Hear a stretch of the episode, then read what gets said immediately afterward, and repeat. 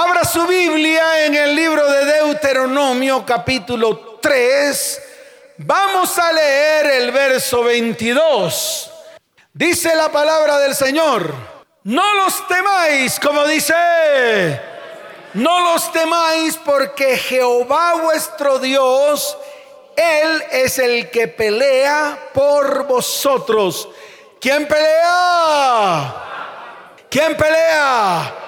¿Por quién pelea? Claro, por nosotros. Él no pelea por cualquiera. Y es lo que usted tiene que entender. Dios no se va a levantar a pelear por cualquiera. Y se lo digo de una vez. Él no va a pelear por cualquiera. Él pelea por aquellos que pertenecen a su pueblo. Y esto le va a quedar claro a usted hoy. Él no pelea por cualquier carita cuchiflí que venga aquí a lloriquear. Él pelea por aquellos que pertenecen a su pueblo.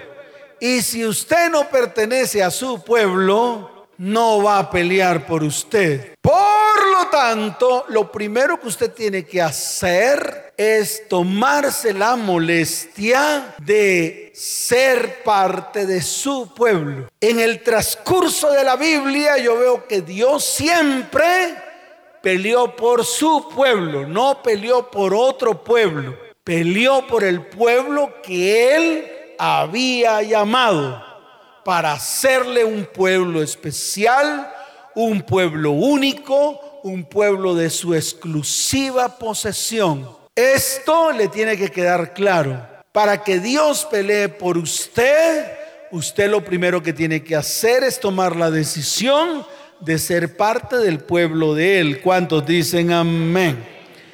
Éxodo capítulo 14, verso 14. Dice la palabra del Señor. Jehová peleará por vosotros y vosotros estaréis tranquilos. ¿Vosotros estaréis qué?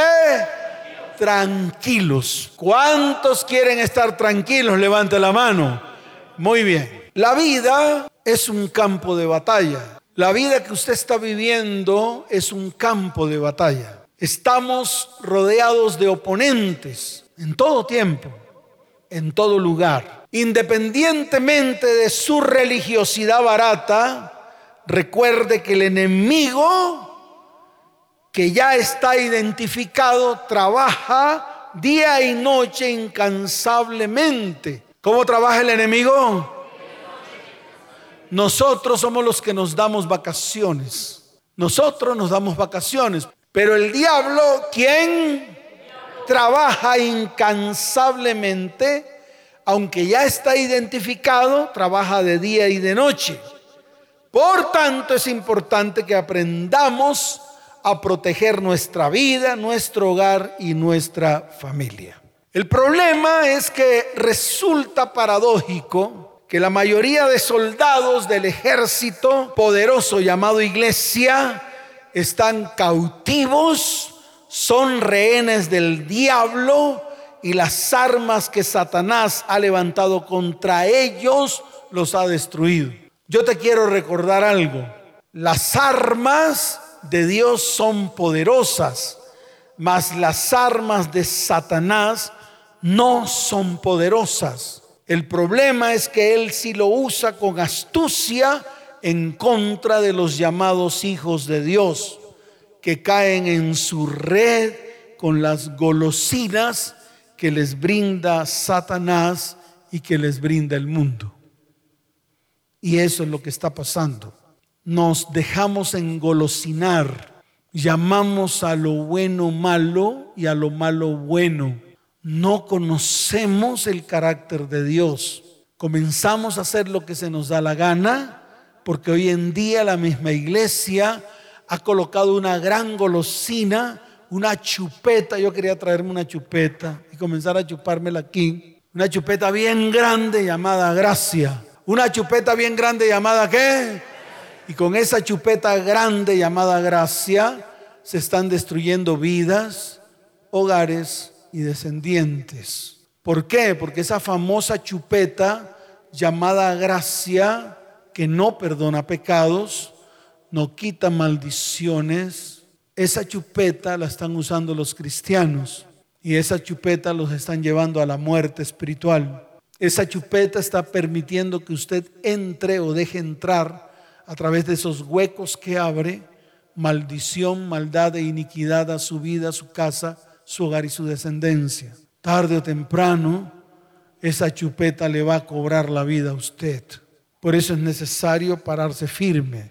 Otras chupeticas por ahí, secundarias, que son como bombombunes llenos de chicle y que saben algunos a cereza, otro a fresa, otro a uva. Hay algunos que son mangoviche, hay algunos que son, bueno, hay tantos sabores, pero se los voy a mencionar. Pereza, desidia, excusas, sueño, diversión, cansancio, aburrimiento, desganez, indiferencia, ignorancia, necedad, falta de sabiduría, duda, ingenuidad, falta de identidad.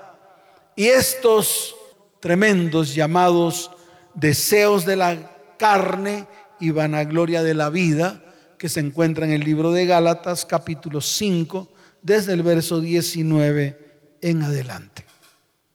Entonces tenemos que comenzar por ahí, porque de esto que estoy hablando es lo que está llena hoy la iglesia cristiana. Una iglesia llena de diversiones, llenas del mundo y del Dios de este mundo. Y todos ellos piensan que van a ser salvos. Y yo le quiero decir algo, se están equivocando. Van a tener que desaprender para volver a aprender. ¿Cuántos dicen amén? Por eso, hoy, ¿cuándo? Dígalo fuerte, ¿cuándo? Hoy tenemos que adoptar un estilo de vida cristiano conforme a los lineamientos que están descritos en la palabra. Conforme a los lineamientos que están descritos, ¿dónde? En la palabra.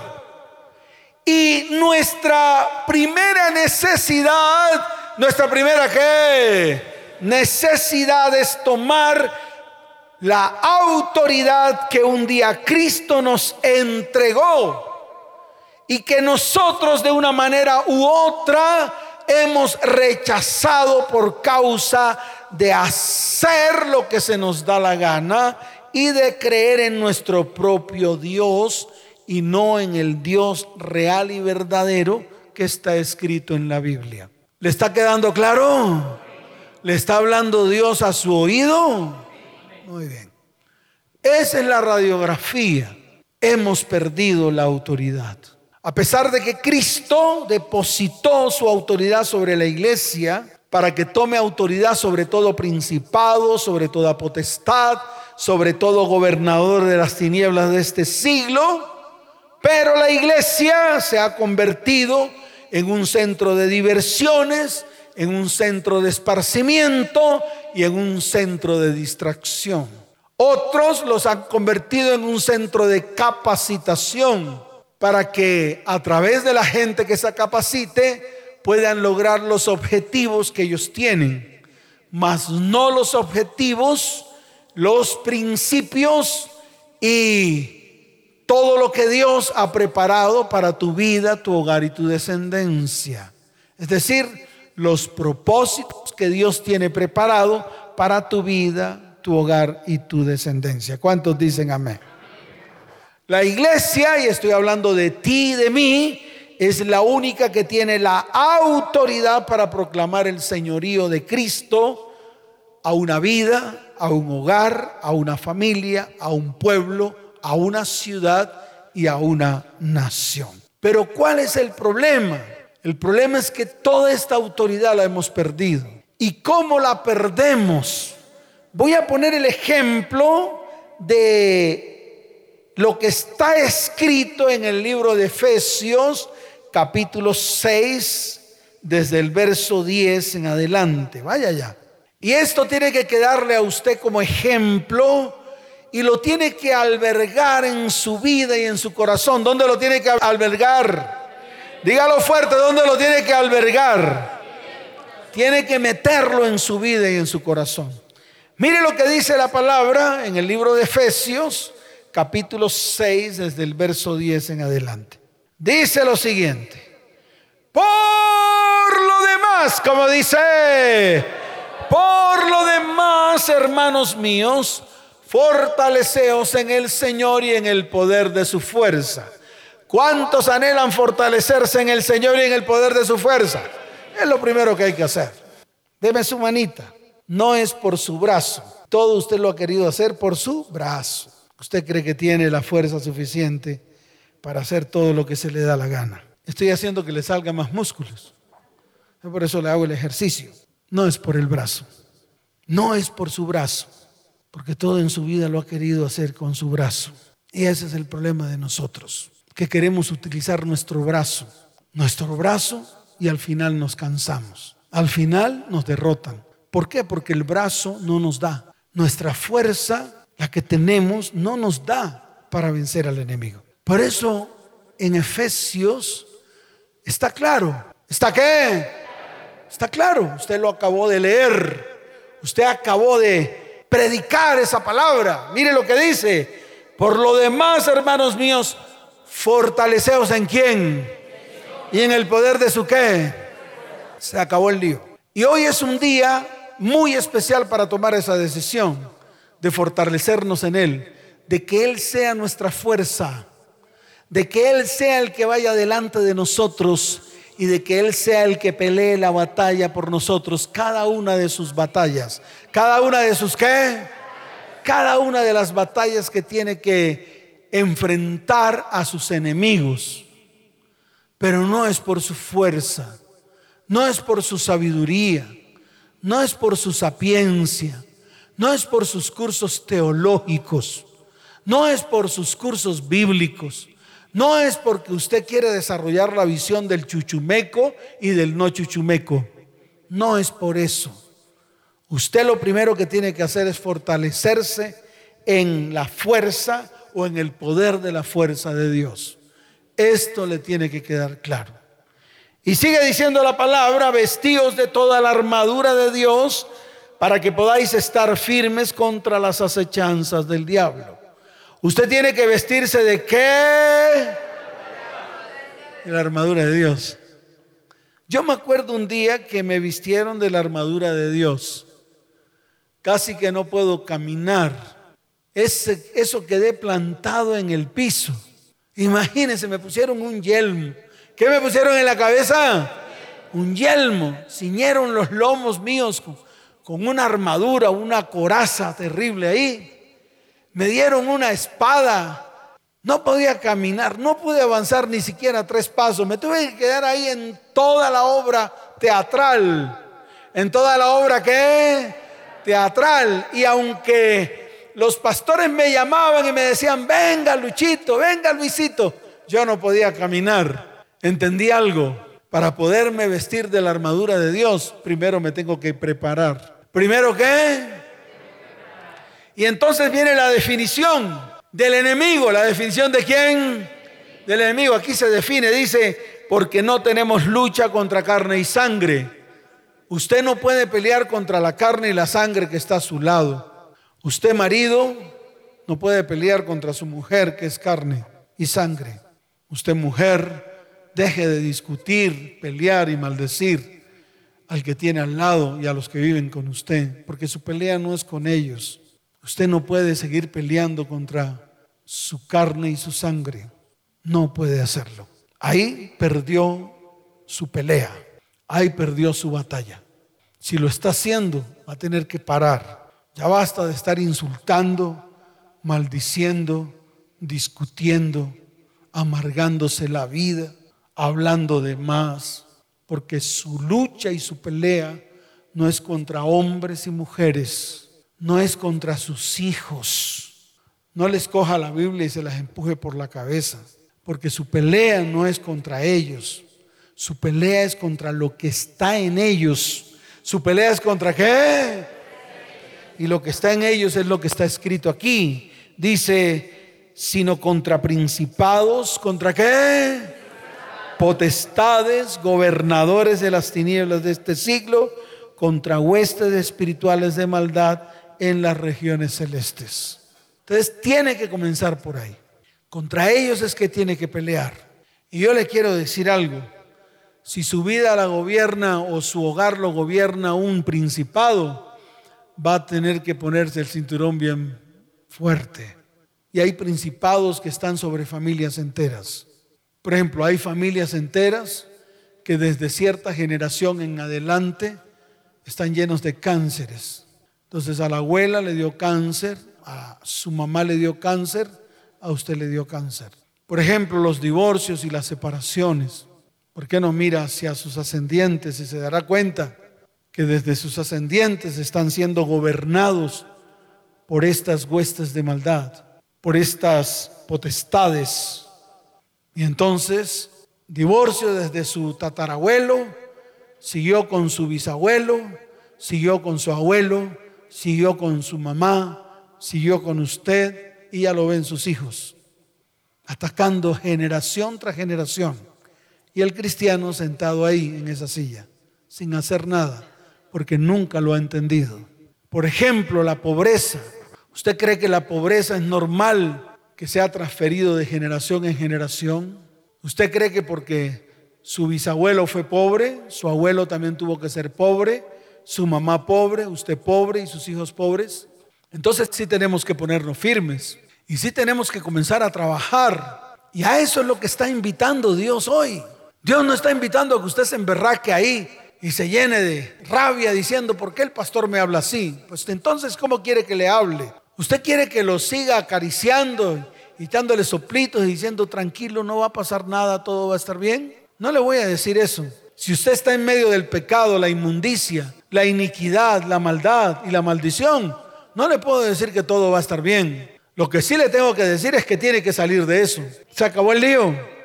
No me gustó, pues entonces haga lo que se le dé la gana. Su final será el mismo, será el que ha esperado. ¿Por qué cree que le ha fallado su vida? ¿Por qué cree que le ha fallado todo en su vida? ¿Por qué cree que se le ha destruido todo en su vida? Muchos de los que están aquí, ¿cómo comenzaron una relación? Si no fue en fornicación. ¿Usted cree que va a terminar bien? ¿Usted cree que si sigue en fornicación todo va a ser normal después? Se levantará el argumento contra usted y ese argumento lo destruirá. Por eso tiene que parar, tiene que detenerse. Y no se lo estoy diciendo para que se vaya corriendo de la iglesia. No, se lo estoy diciendo para que tome conciencia de lo que está haciendo mal. ¿Usted cree que si sigue en sus trampas y en sus robos y en sus mentiras, todo le va a salir bien en la vida? Yo le digo, y se lo digo hoy, por eso tenemos que tomar decisiones. Su pelea no es contra carne y sangre, su pelea es contra Ahí está, principados, potestades, gobernadores de las tinieblas de este siglo y huestes espirituales de maldad en las regiones celestes, en las regiones que... Entonces imagínense a qué se está enfrentando. Y entonces viene el verso 13, que es donde yo le quiero poner el punto a usted y que es donde la iglesia está fallando. Al comienzo les dije que Cristo le ha dado la autoridad a la iglesia, pero la iglesia no ha querido tomarla. ¿Por qué no ha querido tomarla? Porque la iglesia quiere seguir haciendo lo que se le da la gana. Y cuando nosotros hacemos lo que se nos da la gana, que es contrario a lo que dice la palabra, perdemos la autoridad. Y yo un día lo dije, ¿usted cómo le va a decir a su hijo que está comenzando a criar que sea un hijo real y verdadero, que diga verdades, si usted es el primer mentiroso? ¿Usted cómo le va a decir a su hija que no salga con un muchacho y tenga relaciones sexuales si cuando va a su casa ve a su mamá teniendo relaciones sexuales con un extraño que un día metió a su cama y después lo presentó como su novio? Yo quiero que me responda usted esa pregunta. El cristiano no tiene autoridad ni siquiera para responder sus propias preguntas.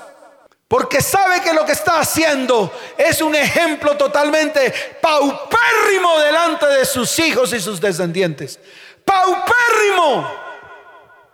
¿Usted cómo le va a decir a su hijo que no sea ladrón? Si usted es el primer ratero que hay, roba en su empresa, porque llega a su casa con el papel de la empresa, con el borrador de la empresa, con el lápiz de la empresa, con el esfero de la empresa. Entonces le pregunta a su hijo, papi, ¿de dónde sacaste eso? De la empresa. ¿Y por qué no le dice la verdad? Me lo robé de la empresa. Usted no tiene autoridad para decirle a su hijo que no robe si usted es el primer ladrón? ¿Cómo le va a decir a su hijo que es cristiano, que está comenzando a venir a la iglesia, que no sea ladrón, si usted le roba a Dios? En vez de enseñarle a él que no le robe a Dios, que no le puede robar a Dios, porque es un mandamiento que está descrito en la palabra. Entonces fíjese cómo los mismos argumentos salen a relucir delante de sus propios ojos, para que se lo entienda. Pero ¿qué nos enseña la iglesia? ¿Y qué nos enseñan mal enseñado? Que tenemos que tomar toda la armadura de Dios para poder resistir el día malo y habiendo acabado todo estar firmes. Y entonces viene la enseñanza. Estad pues firmes, ceñidos vuestros lomos con la verdad. Ceñidos vuestros lomos con qué? Entonces nos vestimos de la armadura de Dios, la verdad de nuestros lomos. Ahora yo pregunto, ¿con qué autoridad usted se va a ceñir sus lomos con la verdad si usted es un mentiroso? No, pastores, que estamos en yuca, racacha, piña, en guerra espiritual y todo se vale. No se vale. A usted es el primero que Satanás destapa y levanta el argumento. Y va a Dios y le dice, Dios, ¿ese es tu hijo que está orando? Y dice que se ciñó los lomos con la verdad.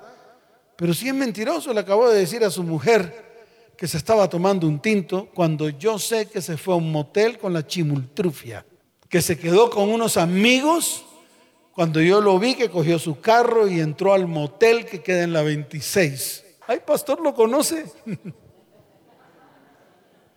Ese es el problema que tenemos. Ese es el problema de la falta de autoridad. Y eso no se recupera porque yo haga una oración antes de la guerra espiritual. Ay, espérese, pastor, déjeme limpiarme. ¿Qué usted cree que es un papel higiénico que se puede pasar y ya y se limpió? ¿Usted cree que eso es de ese tamaño? Usted se equivocó con Dios. ¿Usted cree que hoy puede decir no voy a mentir y mañana puede hacerlo? ¿Usted cree que puede jugar con Dios? ¿Usted cree que, que Dios puede ser burlado? ¿Por qué? Porque usted se llama cristiano. ¿De qué? ¿Cristiano de qué? ¿Solamente colocar el nombre de cristiano en su frente? ¿Usted cree que eso lo va a, lo va a hacer a usted ser diferencia? No, usted es igual que el mundo. ¿Sabe por qué? Porque nunca se ha convertido ni nunca se ha transformado.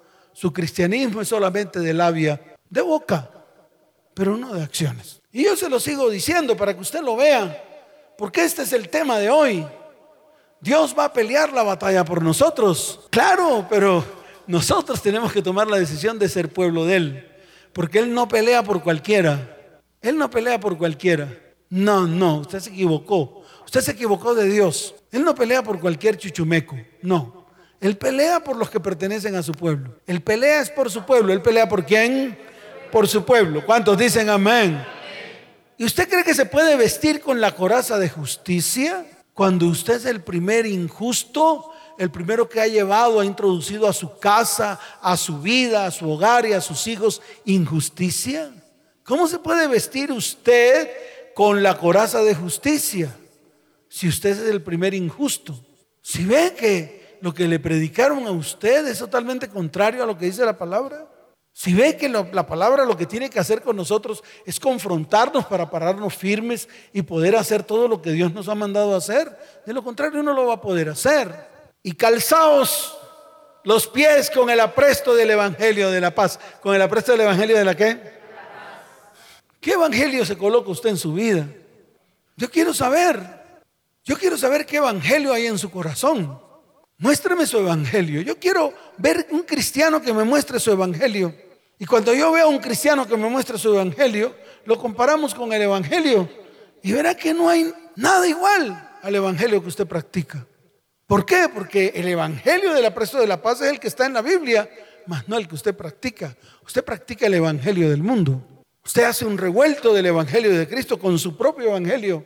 Porque su propio evangelio tal vez dice que usted puede hacer esto y puede hacer lo otro y puede hacer lo otro y puede contravertir la palabra y si la palabra dice A, usted puede hacer B, claro, no hay problema. El Evangelio del mundo es el que dice que un hombre con una mujer se pueden unir y pueden fornicar y pueden decir, yo pago la mitad del arriendo, tú pagas la mitad del arriendo, yo pago la mitad de la luz, tú pagas la mitad de la luz, se van a vivir juntos en fornicación y los domingos van a la iglesia a levantar las manos.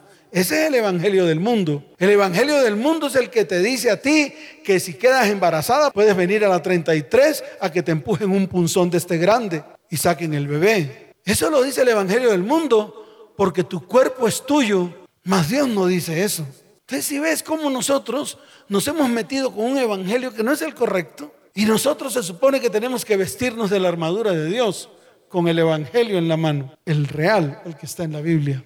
¿Usted cree que El Evangelio de Cristo es el Evangelio que predica que si usted está con su novia bejorreándola en la sala, viendo película y llega Jesús y se lo lleva al cielo, ese es un Evangelio mundano. ¿Por qué? Porque lo primero que va a hacer Jesús, lo primero que qué, es mirarte y decir, está mi espíritu ahí.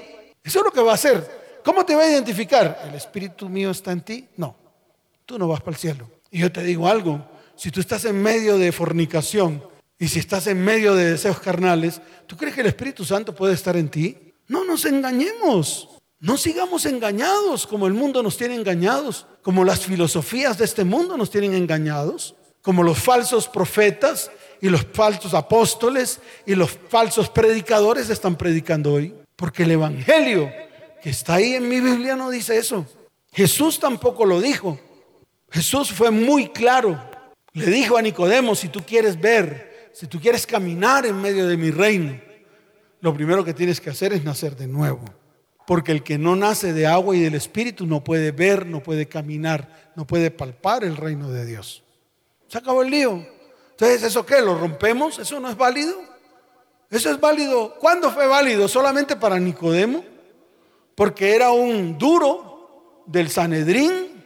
Entonces no nos toca a nosotros porque somos meros estudiantes de la palabra? ¿Quién dijo eso? ¿Lo dijo usted o lo dijo su pastor? Pues se equivocó, porque esa palabra era para todos. Al joven rico, ¿qué hizo con el joven rico? Le dijo, claro, ¿tú quieres la vida eterna? ¿Tú quieres la vida eterna juntamente conmigo? Pues es fácil. Deja todo lo que ocupa el primer lugar en tu vida y ven y sígueme. Lo que ocupaba el primer lugar en su vida era el dinero eran los bienes. Y dice la palabra que se entristeció. Y ya ahí Jesús dio la vuelta y dijo, chao, te veo. ¿Cómo le dijo? Chao, te veo. No le rogó. No empezó a decirle, te quiero predicar mi evangelio. Ven, no importa, ven con todas tus riquezas, tranquilo. ¿Qué es lo que hacen hoy en día? Eso es lo que hacen hoy en día. Y cuando uno ve, ninguno en la iglesia está convertido. Y entonces estamos llenos de iglesias mundanas y tenemos que hacer lo que al, mundo le gusta hacer. Imagínense, eso es lo que hacen las iglesias de hoy. Hacen lo que el mundo les gusta hacer. Y en vez de convertirse, así como dice la palabra, conviértanse ellos a vosotros y no te conviertas a ellos, nosotros nos estamos convirtiendo como ellos, haciendo lo que se nos da la gana. Eso es lo que está pasando. ¿Por qué no abrimos los ojos? ¿Por qué no nos damos cuenta de las cosas que estamos haciendo mal y que no hemos podido corregir aún hoy? Porque no tenemos la capacidad, porque seguimos en el mundo haciendo lo que el mundo hace. Y dice la palabra, sobre todo, tomad el escudo de la fe. ¿El escudo de la qué? ¿Dónde depositas tú tu fe? ¿Tu fe la depositas en los títulos que tienes? Te equivocaste. Esta fe que está aquí es la fe en Jesucristo, el autor y consumador de la fe. El autor y qué? Diferente a la fe que hay en ti creyendo en tus propias fuerzas, creyendo en tus propias teologías, creyendo en tu propia sabiduría. Y ahí no puedes colocar tu fe, porque llegará el maligno y no vas a poder apagar los dardos de fuego. Y puedo seguir y tomar el yelmo de la salvación. Pregúntale a la iglesia si está segura de su salvación. Y te vas a dar cuenta que el 99% va a decir, no estoy seguro de mi salvación porque ni siquiera conocen al Salvador. Entonces, ¿de qué hablamos? Hablamos de que Dios pelea la batalla por nosotros, pero nosotros ni siquiera somos parte de Él. Y esta palabra termina diciendo, y la espada del Espíritu, que es la palabra de Dios. Yo le pregunto a usted, ¿qué palabras salen de su boca? ¿Por qué alguien no me presta el WhatsApp? Usted que está escribiendo en su WhatsApp, ¿por qué no me lo presta para saber qué está escribiendo? Y verá que lo que escribe no es ni sombra de lo que tiene que escribir. Yo sí quisiera ver WhatsApps aquí abiertos para que usted vea la porquería y la basura que usted escribe en el WhatsApp. ¿Y eso es la palabra de Dios? No tiene nada que ver con su palabra. Tiene más que ver con su mundo, con lo que hay en su corazón, con lo que hay en su mente, con lo que hay en, en medio de su vida y con todo lo que vive a diario. ¿Se ve que no ganamos ni media? No ganamos media en esta batalla. No ganamos ni un ápice. Y todavía estamos sentados en una silla, creyendo en el cristianismo barato que profesamos. Y por eso todas las cosas nos han salido mal. Porque hemos hecho siempre lo que se nos ha dado la gana de hacer. Entonces tenemos que detenernos, ponernos firmes y tomar decisiones. Es todo lo que hay que hacer. Aquí no, yo no voy a soplar a nadie. Dije, a ver, reciban. ¿Cuál reciban y qué raban? ¿Para qué voy a poner yo a que reciban ustedes? Si no hay disposición de corazón, si no hay limpieza, ¿qué puedo derramar yo sobre ustedes? ¿Qué, espíritu puede ser derramado sobre ustedes? Si no el, el que está en medio de sus vidas, el que están profesando, el que están ahí, el que está ahí en su celular, el que está en su mente, el que está en su corazón, el que está ahí, que lo tiene emberracao por todas las verdades que Dios le está hablando en la cara y todavía está disgustado. Vaya caballero. Ese es el cristiano de hoy. El que se disgusta porque a través de la palabra se le diga la verdad. Pero no aquel que de verdad se pone firme y determina en su corazón ser transformado, ser parte del pueblo de Dios. ¿Cuántos dicen amén? ¿Cuántos dicen amén? Dele fuerte ese aplauso al Señor.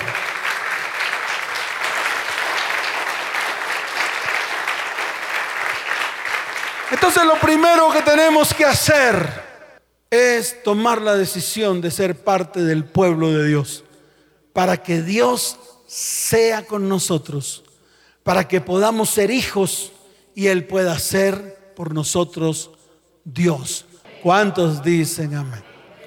Desde el comienzo, aquellos que tomaron la decisión de ser parte del pueblo de Dios, comenzaron a tener guerras y comenzaron a tener batallas contra enemigos que se levantaron contra ellos. Usted va a encontrar, por ejemplo, en Génesis, con Abraham, va a encontrar batallas que él libró con enemigos y que delante de los ojos de Dios, Dios se levantó y derrotó a los enemigos que se levantaron contra Abraham. También hubo discusiones con Isaac, también hubo muchas peleas con Jacob, pero no nos podemos quedar ahí.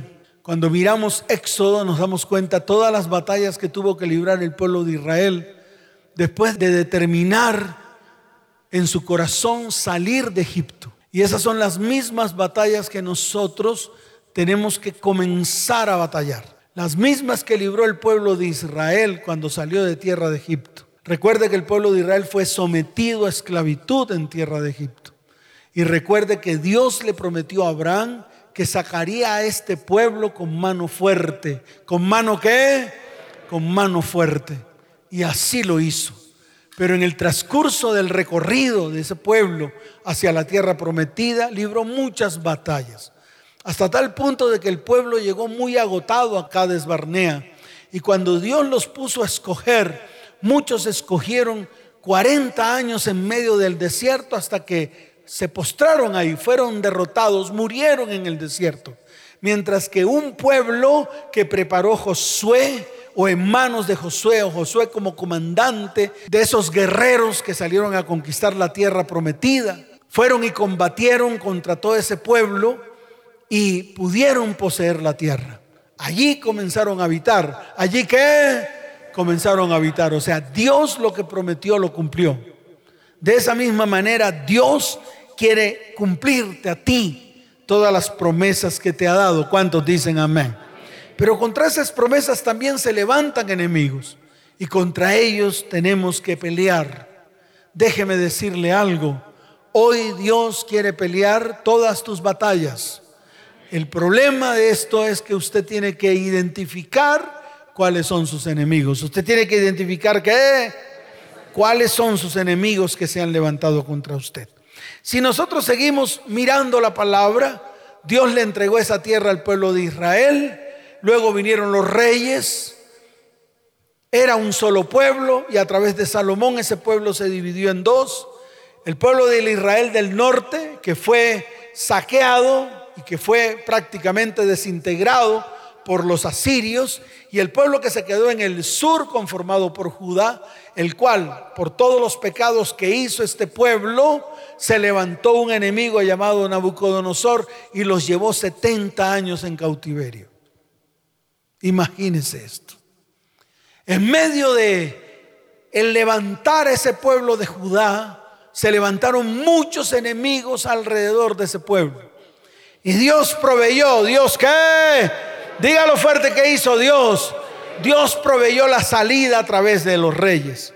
Y precisamente en el libro de Segunda de Crónicas, capítulo 32, está la historia de un rey de Asiria que invadió a Judá. En ese tiempo había un rey que se llamaba el rey Ezequías.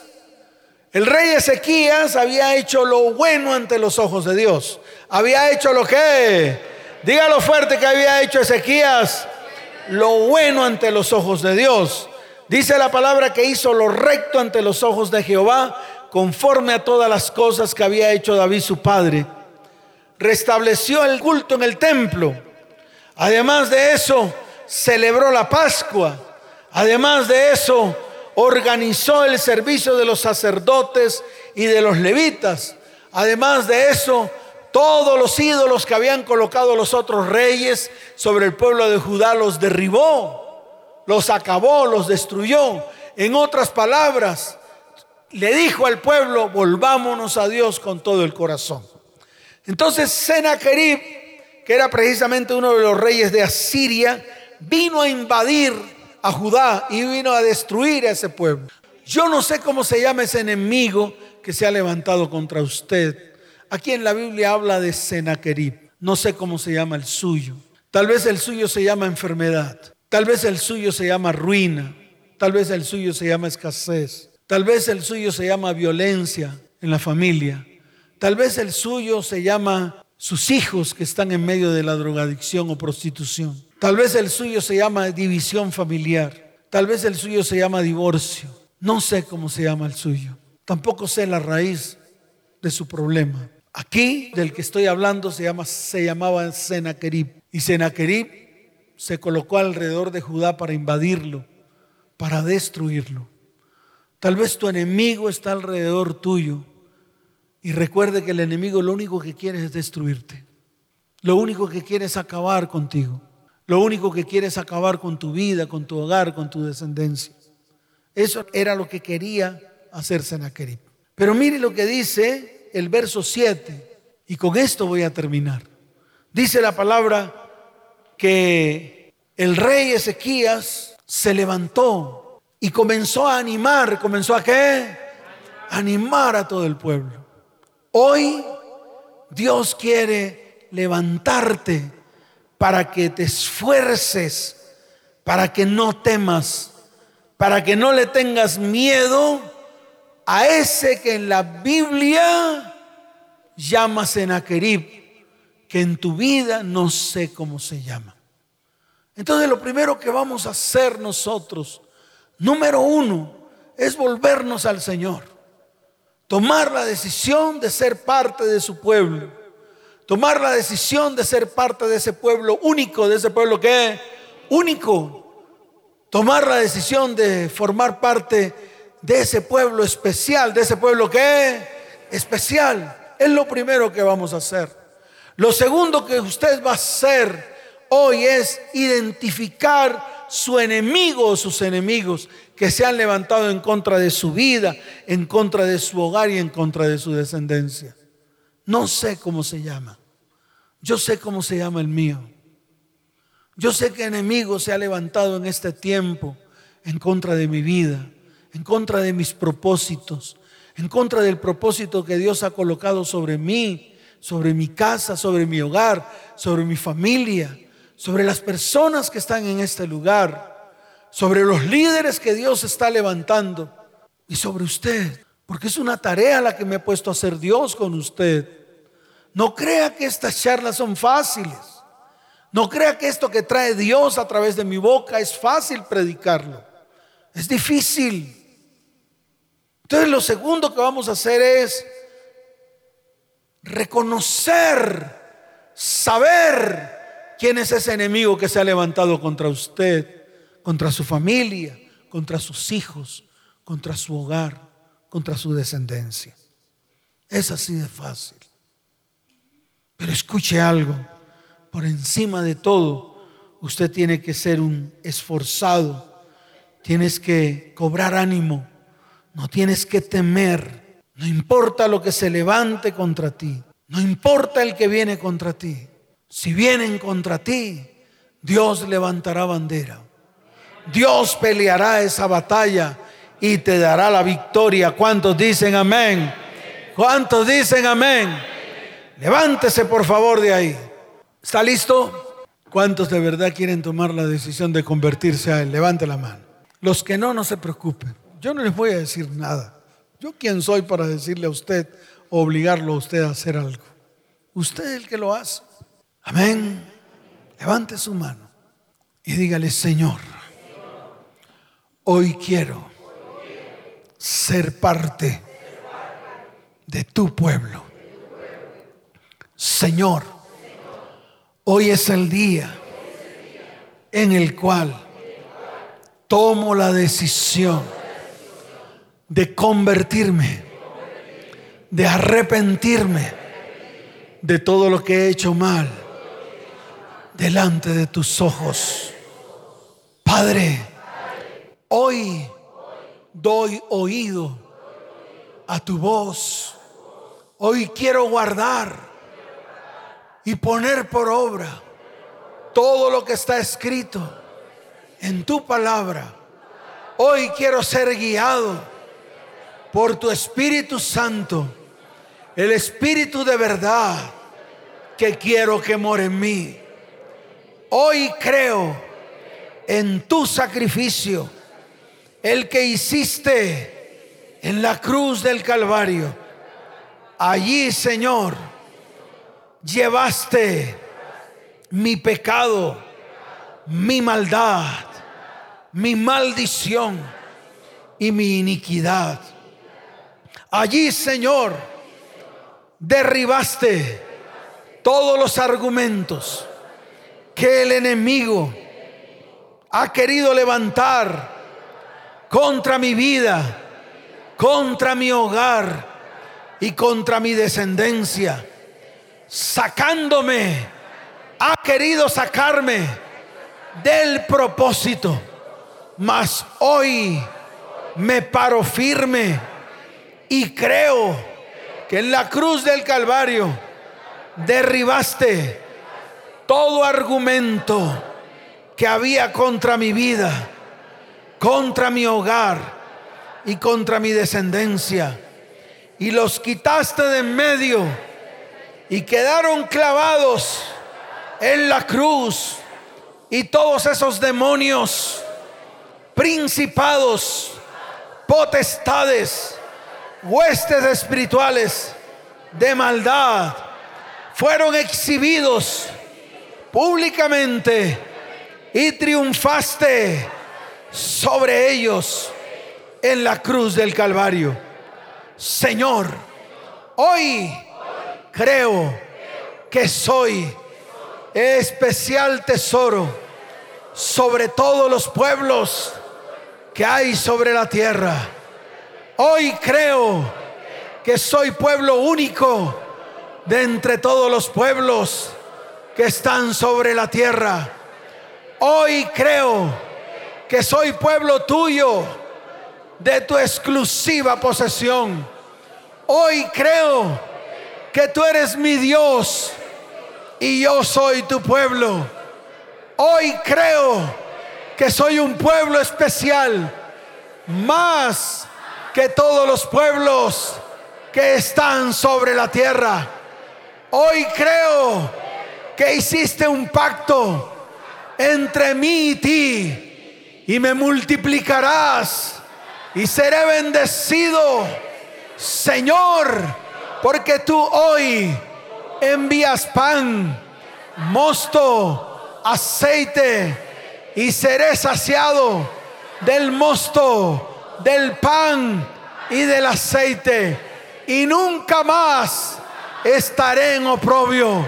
Y mi nombre será un nombre limpio delante de los ojos del mundo. Señor, este es el tiempo, el tiempo de mi libertad, el tiempo de mi sanidad, el tiempo del cumplimiento de todo lo que has dicho de mí que vas a hacer en este tiempo. Señor, hoy muestro mi enemigo delante de ti y declaro en el nombre de Jesús, declaro que con mi enemigo está el brazo de carne, mas conmigo está Jehová, nuestro Dios, para ayudarnos y pelear nuestras batallas. Y hoy en mi corazón hay confianza en todas las palabras que están escritas. Diga que están escritas en tu palabra acerca de mí. Señor, hoy, hoy, con mi boca, declaro lo que está escrito en tu palabra. Este es el día. Diga, este es el día. Y como este día, no ha habido otro. Diga, este es el día. Y como este día, no ha habido otro. Ni antes, ni después. Porque tú, Señor, has atendido a mi voz. Porque ciertamente hoy tú has peleado por mí. Has peleado por mí y has derribado a todos, a todos mis enemigos en el nombre de Jesús. Señor, hoy levanto mi voz. Disputa, oh Señor, con los que contra mí contienden.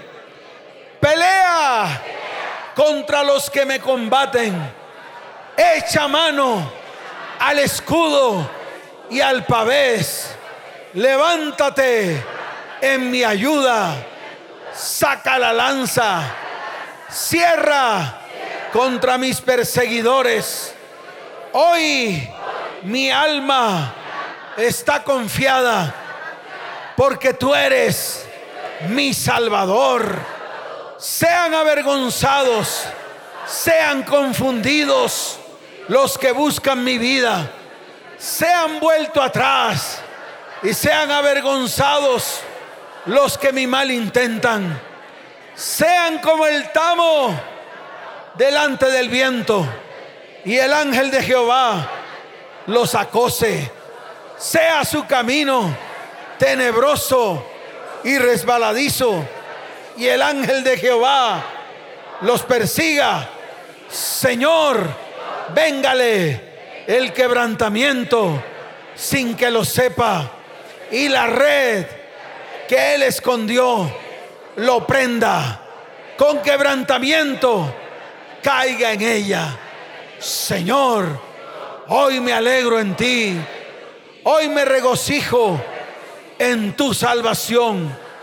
Todos mis huesos dicen, Señor, ¿quién como tú que me libras de la aflicción del más fuerte? Señor, Señor, hoy es el día en el cual declaro salvación, declaro victoria en mi vida en mi hogar y en mi descendencia. En el nombre de Jesús. Padre, este es el día que tú has hecho para traer victoria contra todos los enemigos que se levantan en mi vida, en mi hogar y en mi familia. Hazle como a Madián como a Císara, como a Javín en el arroyo de Sison, que perecieron en Endor, fueron hechos como estiércol para la tierra. Mis enemigos hoy son como estiércol para la tierra.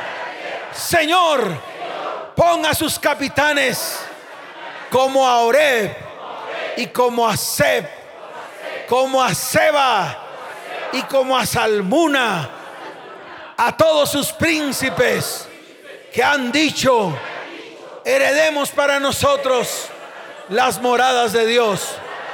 Dios mío, ponlos como torbellinos, como jarascas delante del viento, como fuego que quema el monte, como llama que abraza el bosque. Persíguelos así con tu tempestad y atérralos con tu torbellino. Llena sus rostros de vergüenza y busquen tu nombre, oh Jehová. Sean afrentados y turbados para siempre. Sean deshonrados y perezcan y conozcan que tu nombre es Jehová. Tú, solo altísimo, sobre toda la tierra. En el nombre de Jesús. Amén. Y amén. Dele fuerte ese aplauso al Señor.